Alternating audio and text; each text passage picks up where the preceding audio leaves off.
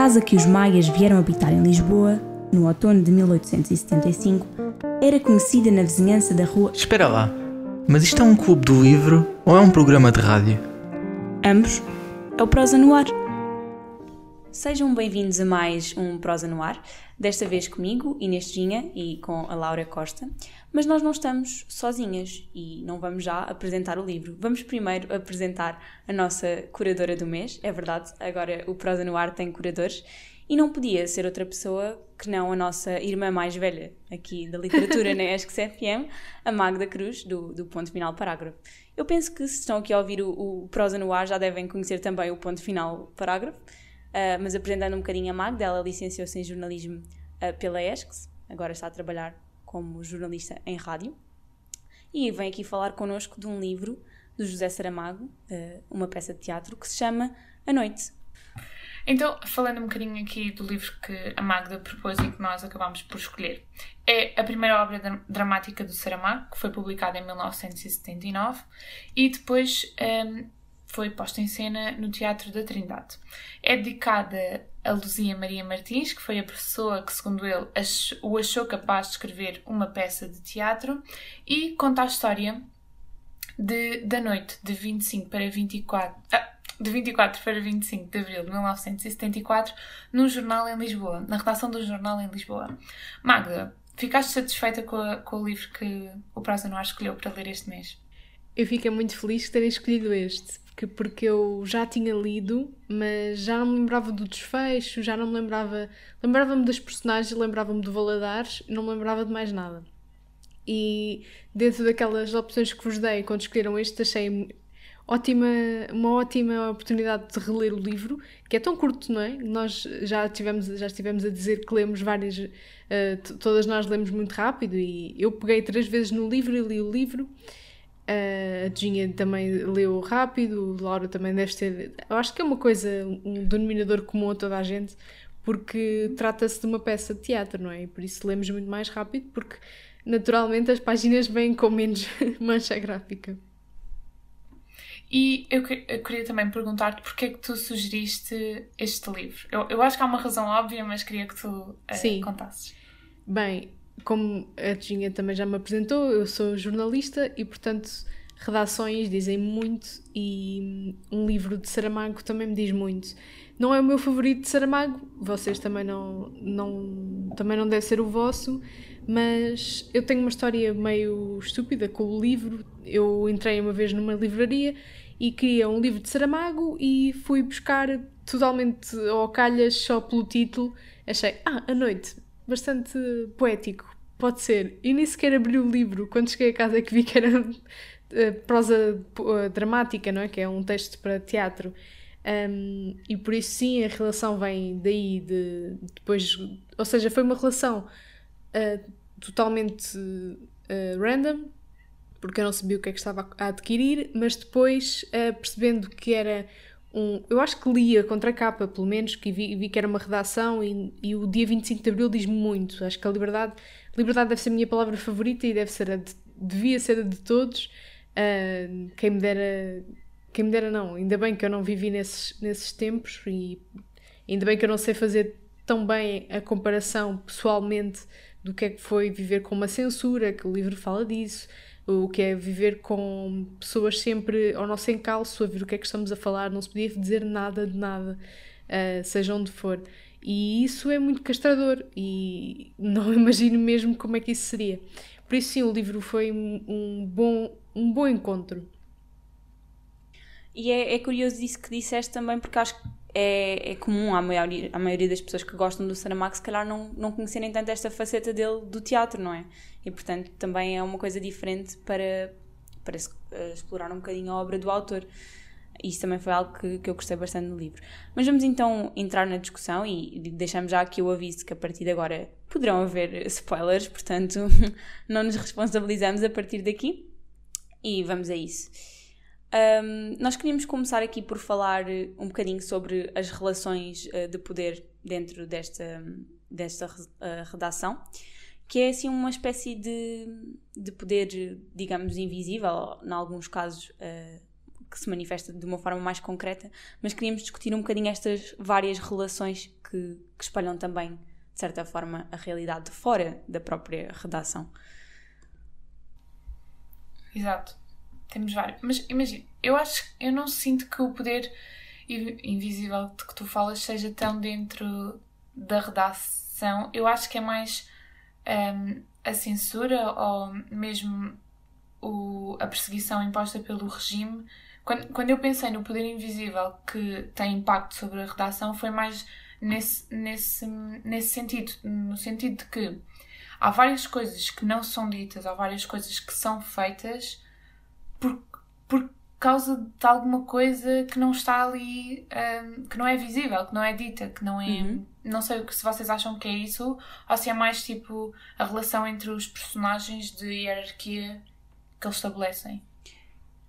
Eu acho que, que sim, que acho que não é uma relação assim tão invisível.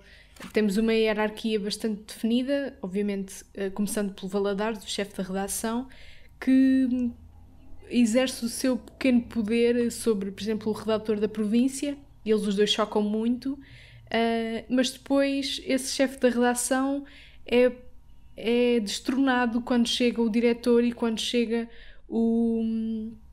Como é que se chamava? A administração. O administrador, uhum. exatamente.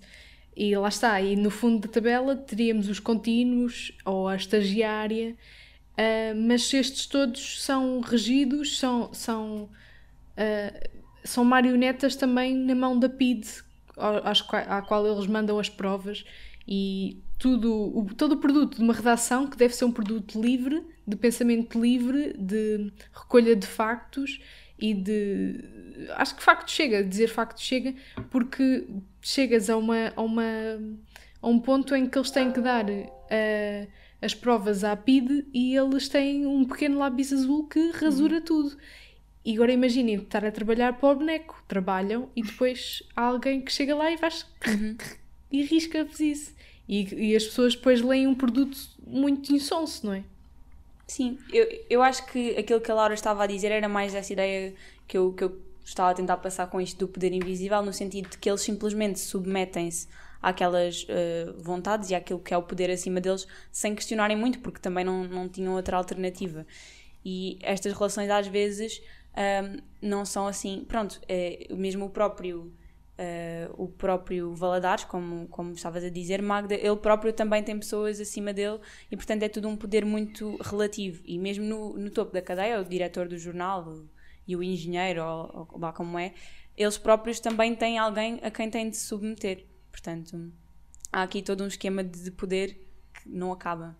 Uh... Eu, acho, eu acho muito engraçado a Magda ter usado a palavra marionetas, foi, porque foi precisamente nisso que eu pensei quando estava a ler o livro, que é eles parecem ter, eles os três, vá. Eles querem fazer parecer, eu senti muito isso, que eles, eles queriam muito fazer parecer que, que eram muito poderosos, tinham, estavam muito, podiam opinar muito dentro da redação e dentro do jornal.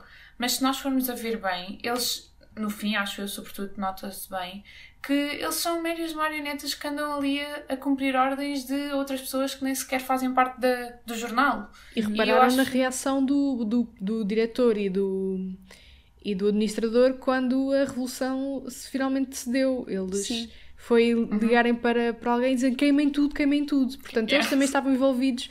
Eles que diziam que faziam um produto filho da objetividade. Uh, o próprio Valadares tem, quando tem aquela discussão grande com o próprio Torres, quando tem a discussão com, com o Valadares, com o chefe de redação, é que ele diz assim: na, na página 69.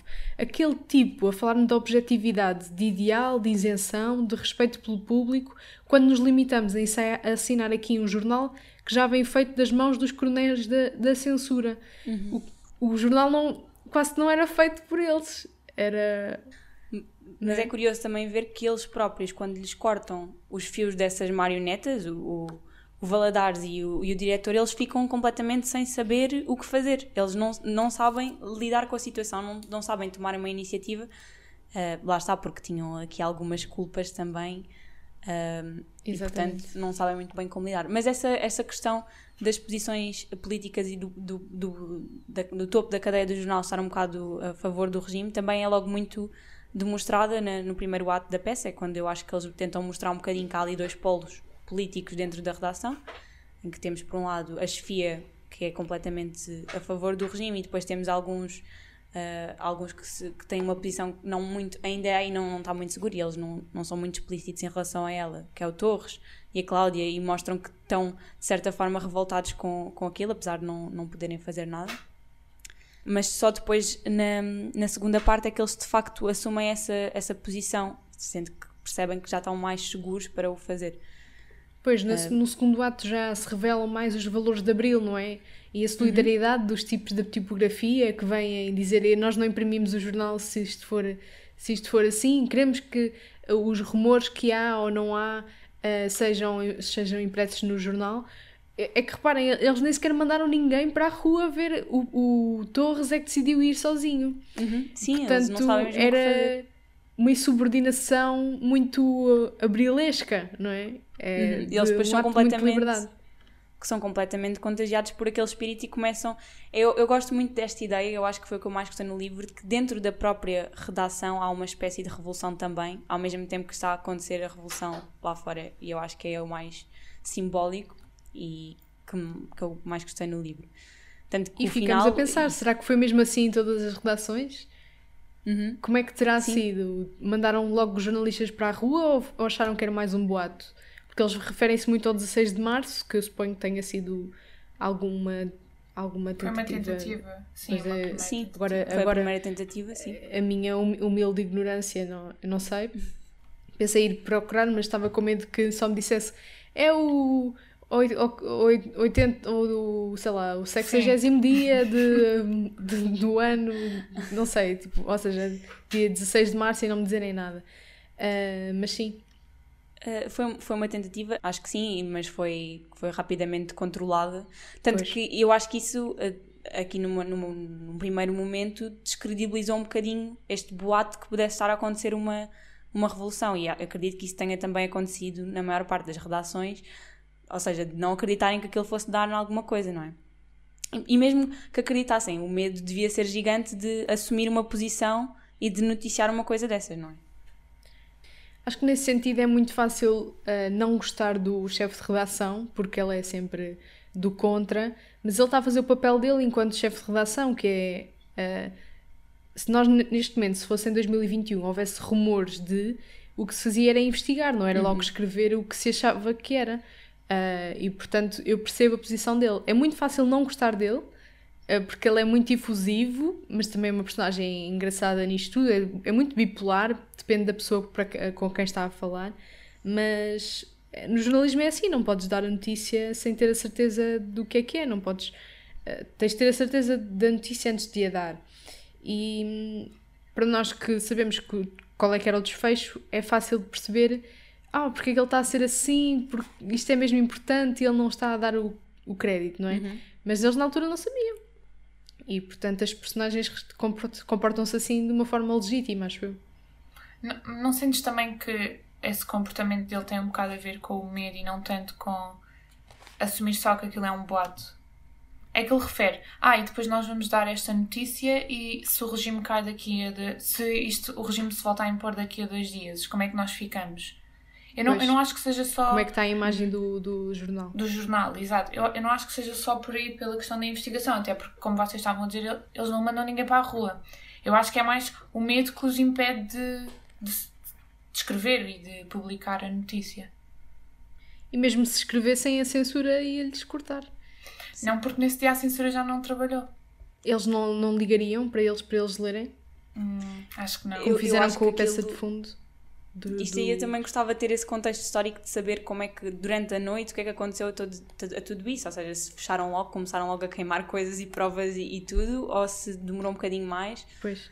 Um... Olha, eu fiz uma vez uma pesquisa para um trabalho sobre, eh, sobre o jornalismo e depois do 25 de Abril e eu, e eu li uma, um, um testemunho de um, de um oficial da PID que trabalhava na, no. Ai, no prévio, como é que ele se chama? Na exame prévio.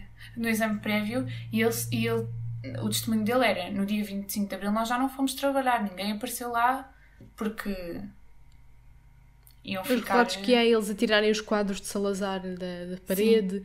pilhas de papéis pelo, pela janela fora, no, nos corredores, há fotos assim. Uh, e acho que foi uma, uma azáfama muito grande. Agora, durante a noite é que não se fala tanto disso, e acho que Saramago foi inteligente. Se era para escrever uma peça, eu acho que o tema foi muito bom. Eu acho que não sei se, se, a peça foi realista demais. Não sei se isso era um ponto que vocês queriam tocar. Se, não sei, não deixou sonhar tanto, não é? É mais. Uh, primeiro ato mais de contexto, de estas são as pessoas, são os personagens. Às vezes até nos tratava um bocado como, como se não tivéssemos uma ficha técnica a dizer que, os nomes de quem e quem é que era. Tipo, eu sou o redator da província, por isso não sei o quê. Tipo, às vezes sinto que elas não falariam assim. Uhum e por isso uh, a parte do realismo que eu queria, que eu queria dizer, ou seja, ao, ao, mesmo tempo refutei um bocado a parte do realismo ao dizer que ele não estava a ser realista, mas foi muito uh, com os pés na terra, é assim uma redação, uh, não sei se seria assim sempre na, na altura, tão silenciosa e tão já a fechar tudo, um, mas realmente era assim, havia uma equipa que, que montava o jornal, e outros que escreviam, obviamente, e quem lesse para dar o seu aval, não é? Que é o, o cabecilha daquilo, o chefe de redação. Um, mas o fim já é totalmente o contrário deste realista, já é mais sonhador, já é. Nós não ficamos a saber se saiu. que versão do jornal é que saiu, mas que as máquinas tinham que continuar a andar, elas tinham. E isso também, nós podemos dizer neste momento que as máquinas têm que continuar a andar e tem o seu sentido e percebe-se, não é? Acho que é isso. Eu acho que isso também pode ser porque. Uh, isto, é, eu acho que.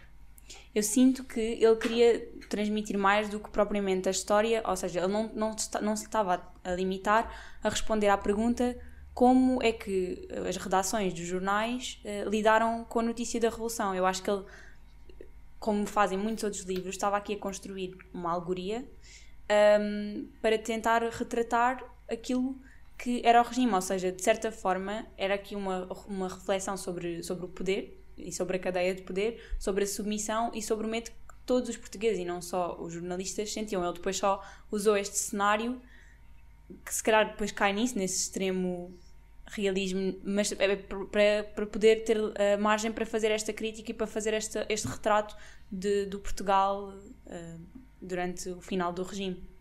Ou seja... E já que falas em submissão, também o contrário, também uhum. uh, o largar dessa submissão, essa liberdade que o Torres acho que é o melhor que, que perfila isso. Uhum. Perfila é, não era a palavra que eu queria dizer, mas um, esse, esse largar, largar das, das algemas que o estavam a, ali a aprender e como não podemos subestimar um homem ele era só o redator da província, gozavam com ele sobre o que ele escrevia e com a persistência dele, ele escrevia 100 peças e ia uma, 100 também não, acho que era, acho que era 10 peças 10, que ele escrevia é. e, e, só uma é que entrava.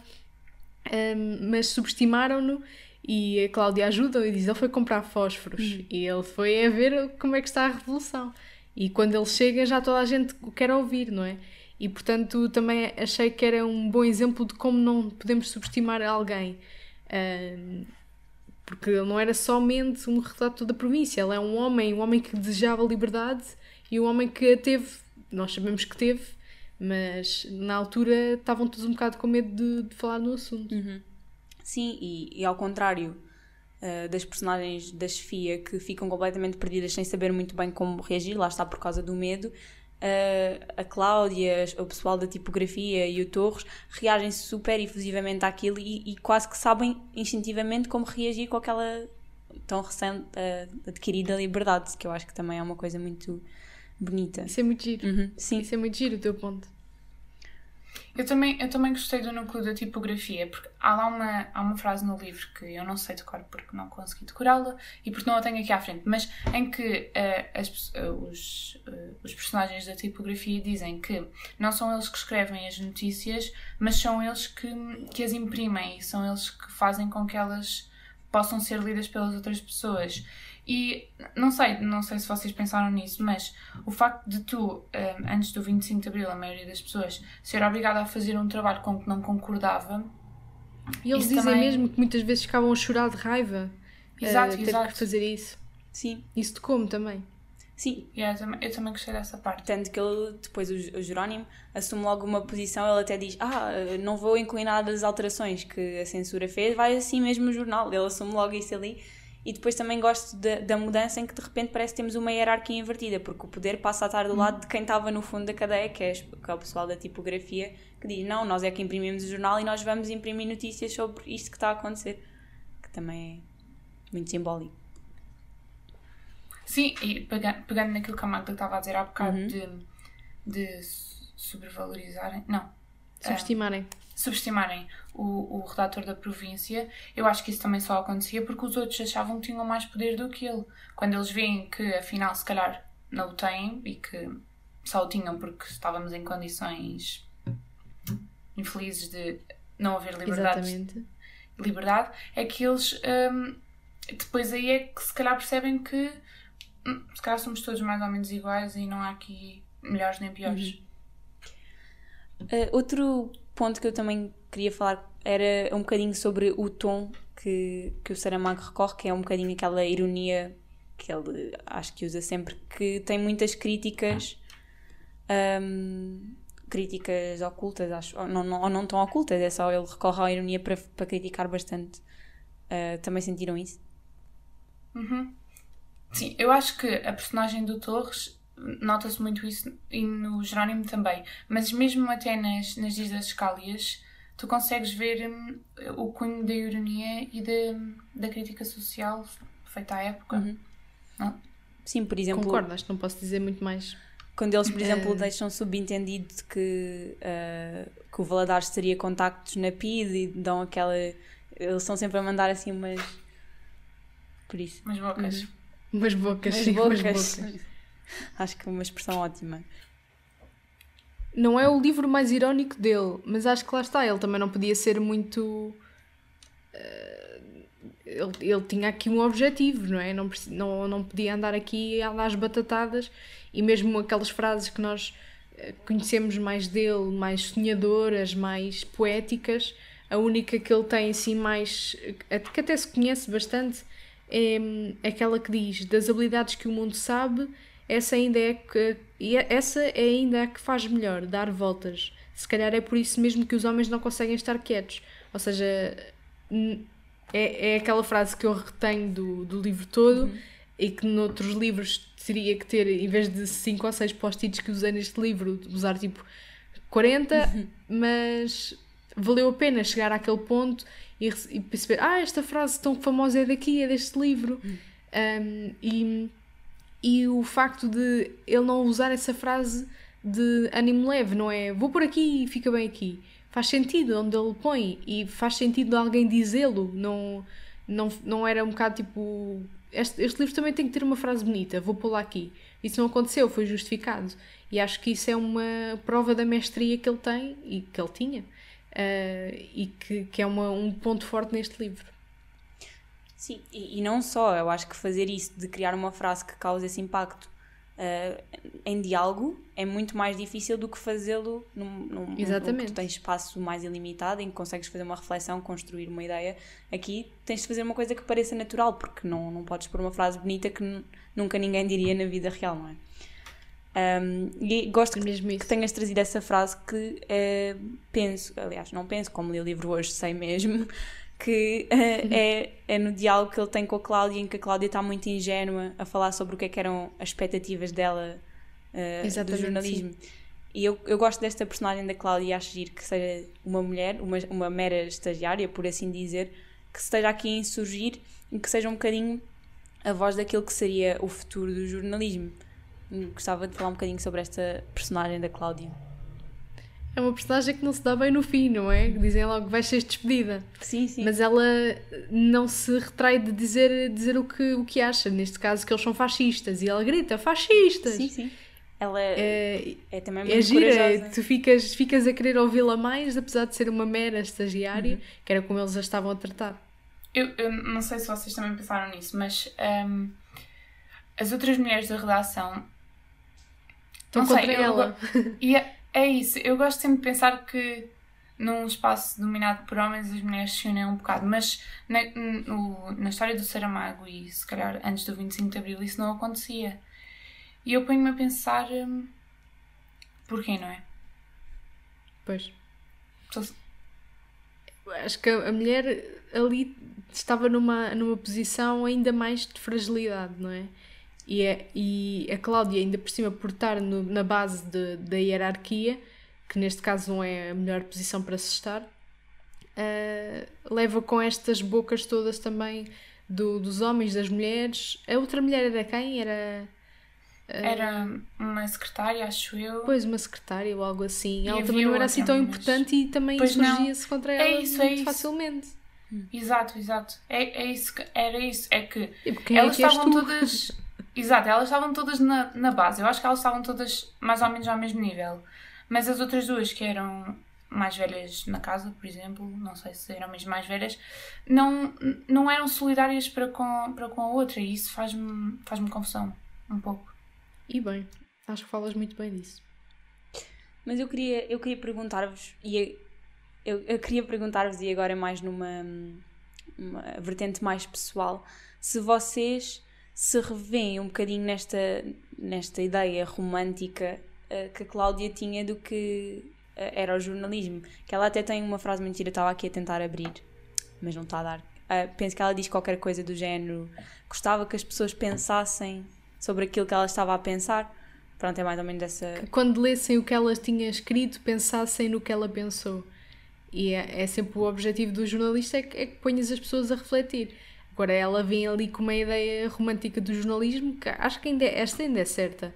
Mas hum, pá, não sei, ela é aqui uma personagem muito fora e não sei se eu fosse se eu fosse uma Cláudia na altura, se eu era tão insurgente ou se me calaria.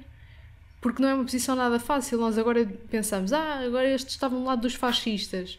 É, é, muito, é, é muito fácil estar do lado dos fascistas porque era o mais seguro.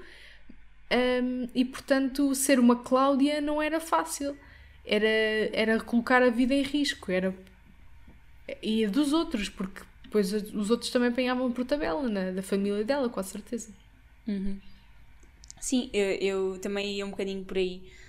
Ahm, ou seja, como é que vocês, enquanto jovens jornalistas e tendo sempre tido esta liberdade de expressão completamente eh, garantida, ou, pronto, é, é nossa, é, é a nossa liberdade, como é que vocês se sentem ao pensar que há 45 anos não havia esta verdadeira liberdade de expressão e que existia censura? Como é que vocês. Não sei se isto se, se, se vos toca de uma forma mais pessoal, acredito que sim. tu poderes chegar a uma redação, eu vou trabalhar daqui a um bocado, e poder chegar a uma redação e escrever o que tu quiseres e seguir ires ler, neste caso, ao microfone, que é uma coisa muito mais imediata, escrever e falar, e, e os ouvintes ouvem-te logo, do que escrever e sai no jornal de manhã, hum, é uma liberdade imensa, é uma, uma alegria muito grande. Eh, Tu, tanto tu saberes que podes dizer o que tu queres, sendo que seja verdade, tens de estar comprometido com a verdade, Uh, seja saberes que os teus ouvintes, ou os teus leitores, os teus telespectadores vão ter acesso à verdade e não a uma coisa uh, deturpada, uma coisa Enviesada. colorida, co- enviesada. Exatamente. Laura, também partilhas deste Partilho sentimento? da opinião da Magda, sim. Mas, hum, não sei, pegando aí na reflexão de o que é que eu faria se eu fosse, se eu estivesse no lugar da Cláudia, hum, imaginem, eu acho que não ia ter tanta coragem. Só se eu tivesse, só, só naqueles últimos momentos, se calhar, em que já havia certezas de que, de que o regime fascista ia cair, mas no início não, não sei se iria ter assim tanta coragem como ela. Sim, até porque, eh, e também temos que considerar isto e o contexto em que isto está a acontecer, a Cláudia, além de estar, a colocar-se numa posição vulnerável, ponto, era uma mulher a colocar-se numa posição vulnerável. É início de carreira. eh, as, em as consequências seriam muito diferentes, se calhar, do que as que seriam para um homem. Eh, e, portanto, também ter uma opinião enquanto mulher eh, nessa altura eh, era também um risco ainda maior. E ainda percebeu que o trabalho é em risco, porque ela era estagiária. Exato, exato. Mas ela parece não tem medo nenhum de. Eu acho que ela já estava mesmo a acreditar que aquilo se ia concretizar, estava ali com a fé toda, porque só pode estar ali com, com tantas respostas na ponta da língua. Uh, e estamos, estamos quase a terminar. Um, e pedir-vos para fazerem agora assim um, um balanço final do livro se quiserem para lhe dar uma classificação, se bem que isso pode ser um bocadinho injusto um, e redutor, mas se quiserem dar-lhe uma classificação e, e, fazer assim a vossa reflexão final. Bem, eu não tenho muita experiência em ler eh, livros de teatro, mas eu acho que lhe daria um 4, um 4,3, alguma coisa assim. Um, o final é ótimo, é mesmo muito bom. Uh, e lê-se muito bem, é mesmo muito rápido de se ler. No final ficamos, ainda bem que li este livro. E acho que essa é a melhor coisa que podemos dizer de um livro, é ainda bem que li este livro.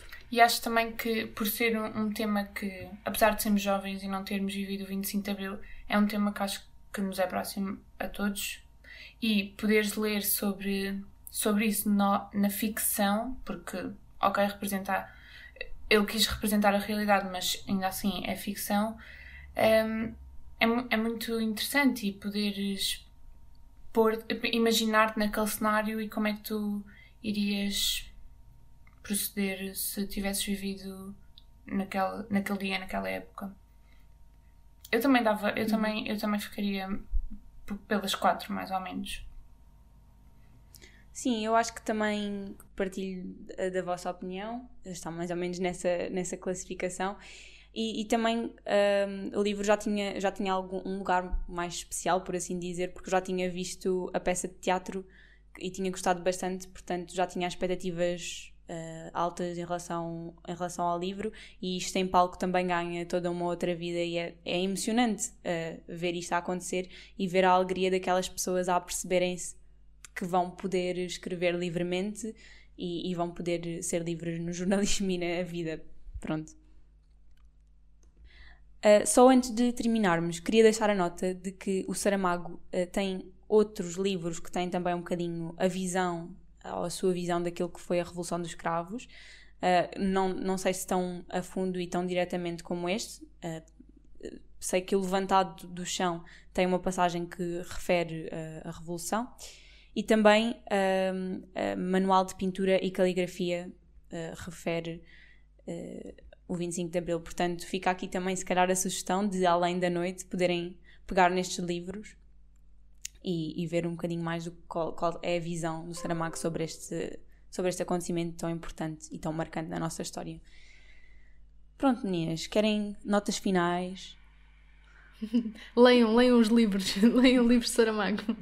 Leiam livros de Saramago, sim. Não sei se vocês uh, têm algum outro livro uh, uh, que seja assim do mesmo imaginário que gostassem de, de recomendar, de forma com este livro? Eu acho que posso sugerir as novas cartas portuguesas da Maria Isabel Barreno, Maria Teresa Horta e Maria Velho da Costa. É um livro que hum, eu, eu não estou a ler o livro de uma ponta à outra. Comecei assim, mas depois comecei a saltar só para os poemas, só para as citações, porque o livro é um conjunto bastante uh, grande de textos escritos pelas três e não estão assinados. Penso que só se sabe ou se julga saber que o primeiro é da, da Maria Teresa Horta, acho eu, ou da Maria Velho da Costa, mas o resto não, não está assinado. E isso valeu-lhes quando elas foram a tribunal por causa do livro e não se, poder, não se pôde atribuir uma autoria a cada texto e aos textos que achavam que atacavam mais alguns valores uh, do que outros. E é um livro escrito a seis mãos, não é? De três mulheres, um, ehm, sobre uh, tanto a liberdade delas como uh, ou a falta de liberdade delas, uh, valores contrários aos que o fascismo defendia, não sei, é tudo muito mais livre e é, não sei bem explicar bem o livro porque é muito redutor tudo o que eu possa dizer sobre o, sobre o livro. É, Foi-me foi mostrado pela, pela atriz Sara Barros Leitão e ela própria também não sabia bem, apesar de já ter lido o livro várias vezes, de várias maneiras, de trás para a frente, de frente para trás, pelo meio, também não sabia bem colocar as palavras certas sobre este livro, mas é um livro que vale muito a pena um, para um pouco refletirmos um pouco sobre a altura e continuam a ser atuais, o que é extremamente difícil de se fazer. Um, e é muito giro. É da Don Quixote, a, a, a versão mais uh, nova é da Don Quixote. E no meu Patreon estamos a, a sortear três, três exemplares já agora. Uh, os patronos vão ter, vão ter o direito a, a sortear três exemplares desta nova edição do, das novas cartas portuguesas. Então pronto, ficam aqui duas sugestões, o Patreon do ponto final parágrafo e as novas cartas portuguesas, que é uma ótima sugestão para este uh, dia 25 de Abril. E aproveitamos para vos desejar a todos, uh, aos nossos ouvintes, uh, um feliz dia 25 de Abril, um feliz dia da liberdade. E o Prosa no Ar fica por aqui.